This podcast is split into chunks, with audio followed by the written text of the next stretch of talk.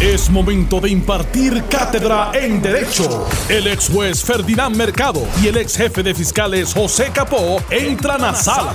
Todos de pie, porque a continuación arranca el podcast de Ante la Justicia. Muy buenas tardes, Puerto Rico. Bienvenidos a Ante la Justicia. Este que les saluda el licenciado Eddie López. Me acompaña hoy martes 16 de febrero del 2021. Son como son como tres como tres pueblos de la isla. Orden en la sala, por favor. Orden en la sala. Todos de pie.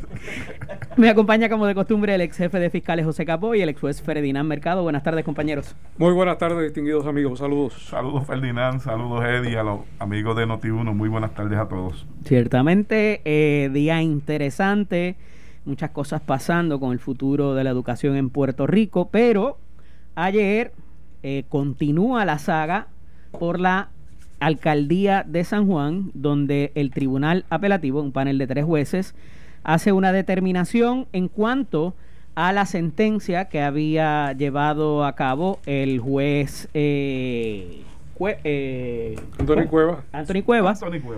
a los efectos de que el tribunal carecía de jurisdicción por una inconsistencia en el proceso de, eh, de emplazamiento que ya se había llevado al Tribunal Supremo por parte del, eh, hoy alcalde Miguel Romero y el, el Supremo en ese momento determinó que no iba a entrar en el caso hasta que siguiera su proceso ante el tribunal de primera instancia en la, en la sala del juez Cuevas. El juez Cuevas emitió su decisión dándole la razón a Miguel Romero y descartando, desestimando la impugnación del el candidato por el, el Victoria Ciudadana, el movimiento Victoria Ciudadana, y al acudir ante el Tribunal de Apelaciones, el Tribunal de Apelaciones entiende que sí se cumplió tanto con la exigencia del eh, Código Electoral como las de las reglas de procedimiento civil, que sí se emplazó conforme a derecho al alcalde de San Juan. No obstante, no adjudica la controversia el panel. El panel lo que dice es vuélvase entonces a la sala de instancia para que entonces se mire las alegaciones y del, de la persona que impugna, ¿verdad? Del candidato que impugna. Y, y- esto es importante eh, detallarlo porque, como hemos dicho muchas veces, son los asuntos de umbral, es el threshold, como se llama en inglés, que hay que determinar ciertas cosas para que el tribunal pueda entrar en los méritos de la controversia, que es la unidad 77 del voto adelantado. Hoy hay unas expresiones eh, del licenciado Ángel Cintrón a los efectos de que el pedido que está haciendo en su impugnación el candidato Natal Albelo eh, sería improcedente e impráctico por razón de que eh, sugiere que se lleve a cabo una nueva elección solamente de esas personas encamadas o de voto adelantado y todo lo que envuelve eh, lo que es la famosa Java, ¿verdad? Que es lo que contiene esa unidad. Pero en la parte procesal, ¿verdad? Pues yo creo que más o menos lo pongo si entienden que ah, eh, falta explicar alguna, algún otro asunto.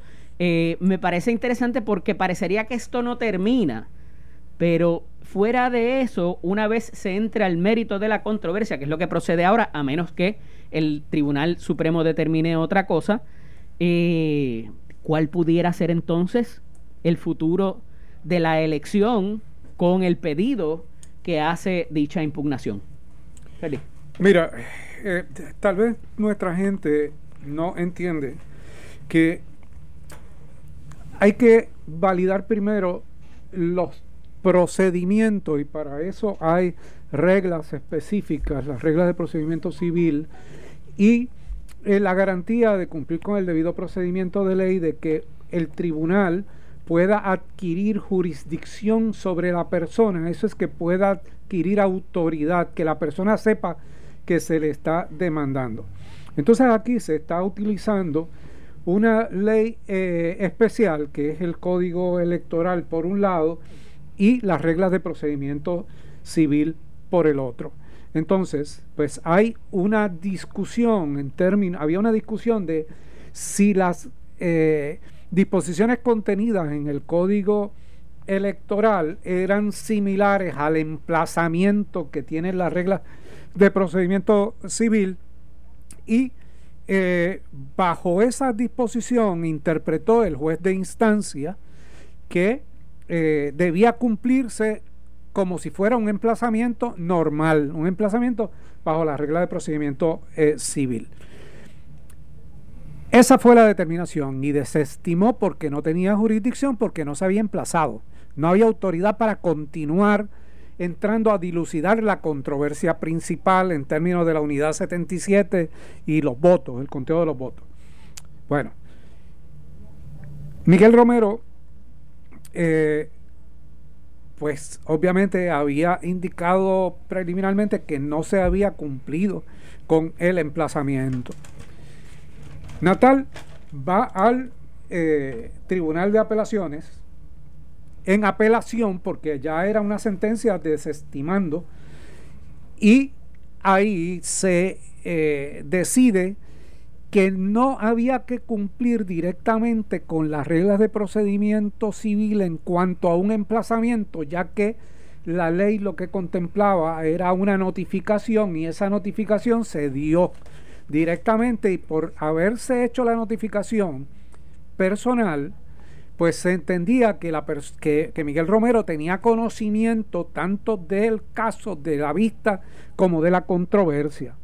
Y entonces dice, habiendo tenido esa, eh, ese conocimiento, pues el caso sí tiene autoridad, el tribunal sí tiene autoridad para ver el caso, por lo tanto lo devolvemos para que el tribunal de primera instancia continúe viéndolo. ¿Por qué no entra a la controversia? Y se queda en lo procesal porque lo que llegó eh, lo que llegó ante el Tribunal de Apelaciones fue justamente si el emplazamiento, si, si era un emplazamiento o era una notificación y si lo que se había hecho era válido o no era válido para adquirir jurisdicción. Los tribunales apelativos usualmente no ven los casos eh, con el desfile de prueba que requiere este caso, por eso es que lo baja nuevamente para que el juez Antonio Cuevas determine. Si el juez Cuevas pues abre la vista y determina que efectivamente eh, lo que se le plantea eh, se puede decidir a favor de uno o de otro, así lo hará y las partes tendrán la oportunidad de volver entonces a una apelación de la decisión final de ese caso.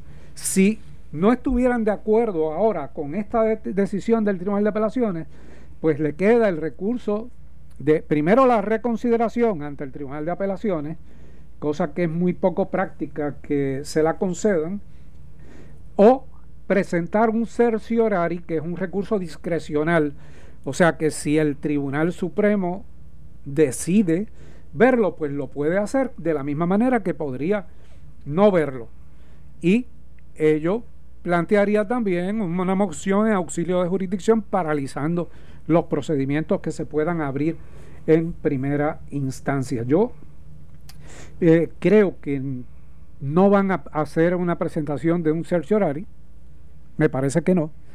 Eh, si, si tanto Natal como Miguel Romero entienden que, que eh, les beneficia el resultado de la unidad 77, pues no hay por qué ir al Tribunal eh, Supremo. Iría al tribunal a quien, a aquel a quien le afecte la decisión directamente. Y, vamos a ver que si uno de ellos presenta el cerciorario, pues uno tiene una eh, presunción o una inferencia razonable de que, oiga, este podría perder abajo si es que el caso se ve. Mira, Eddie, Ferdinand y los amigos que nos escuchan, eh, esto hay para uno, uno puede estar hablando horas con relación a los aspectos procesales de este caso en particular y de la materia, porque hay que dividir los pasos, los que ustedes en el pueblo le llaman tecnicismos legales, ¿verdad? Que no son otra cosa que cosas procesales del procedimiento cuando se jadica, cómo se jadica, quién se notifica, quién no se notifica. Pues eso es la parte procesal. Indistintamente de lo que contiene la demanda, que es el hecho de lo que trata la demanda. ¿verdad? Pues una cosa es lo procesal, otra cosa es lo sustantivo. En este caso en particular, Estamos hablando única y exclusivamente de una determinación que tomó el tribunal, que es una determinación drástica, cuando desestima ese recurso de Manuel Natal, basado en que no cumplió con las reglas cómo se debe notificar. Y ya habíamos comentado en este programa en, ocasión anterior de eh, que esa, esa, sentencia que emitió el juez Cuevas en primera instancia era una sentencia que nos parecía una sentencia, como decimos en el, legal, blindada, porque hacía locución a jurisprudencia tanto del Tribunal Supremo como de fuera de Puerto Rico. Y lo que estaba aquí en issue era si se notificó, si, se notificó bien.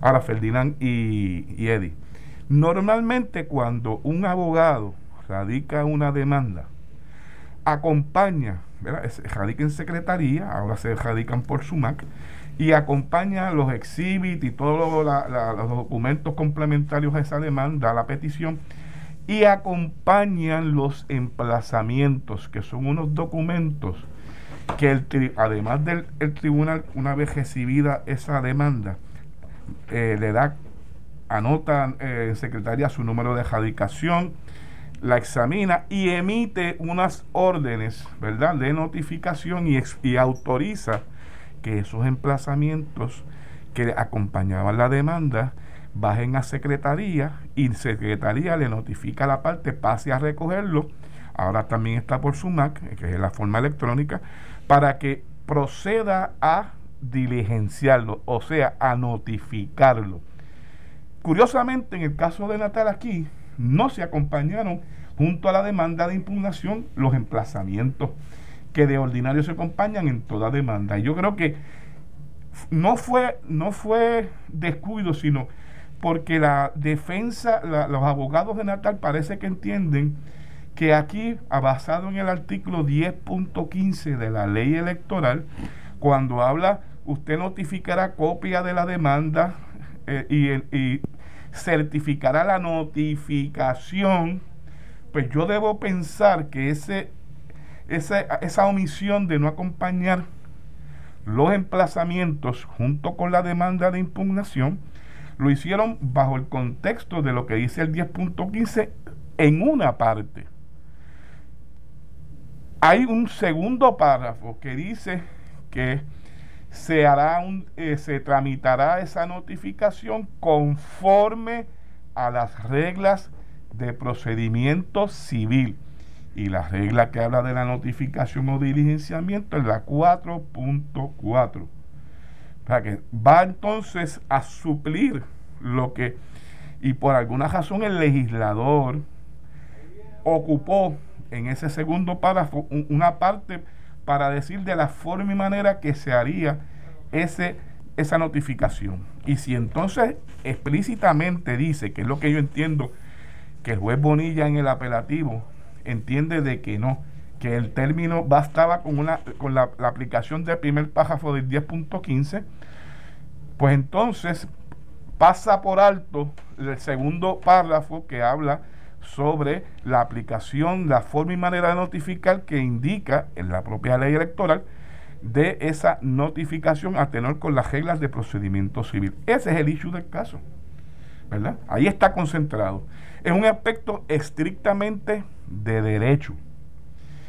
Si hay que hacerlo o no hacerlo.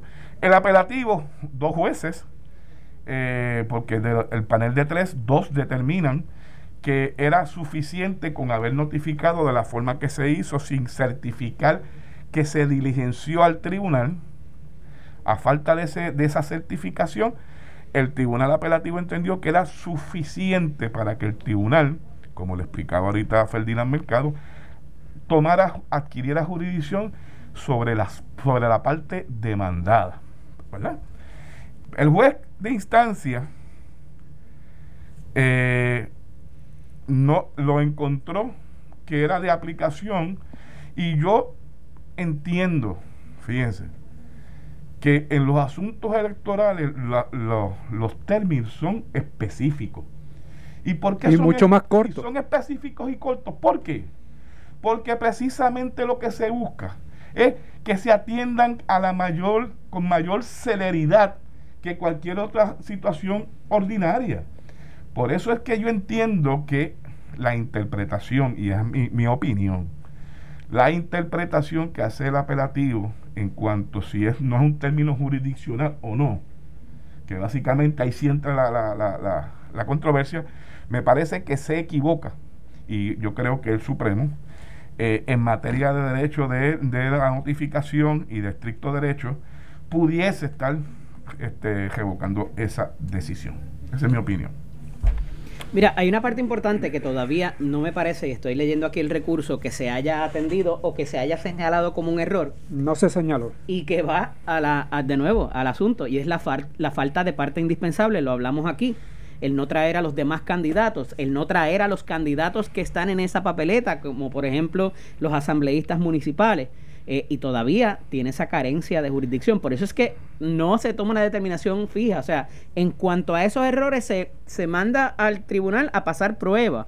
Pero la realidad es que cuando examinas quizás esa parte del procedimiento eh, y si los cinco días se contaban los sábados y domingos, que hay una, ¿verdad? Hay una controversia en cuanto a eso. Me parece que también algo que subsiste es el hecho de que le hayan dejado el emplazamiento al director de legales del municipio cuando era en su carácter personal a, Miguel Romero a quien tenían que emplazar.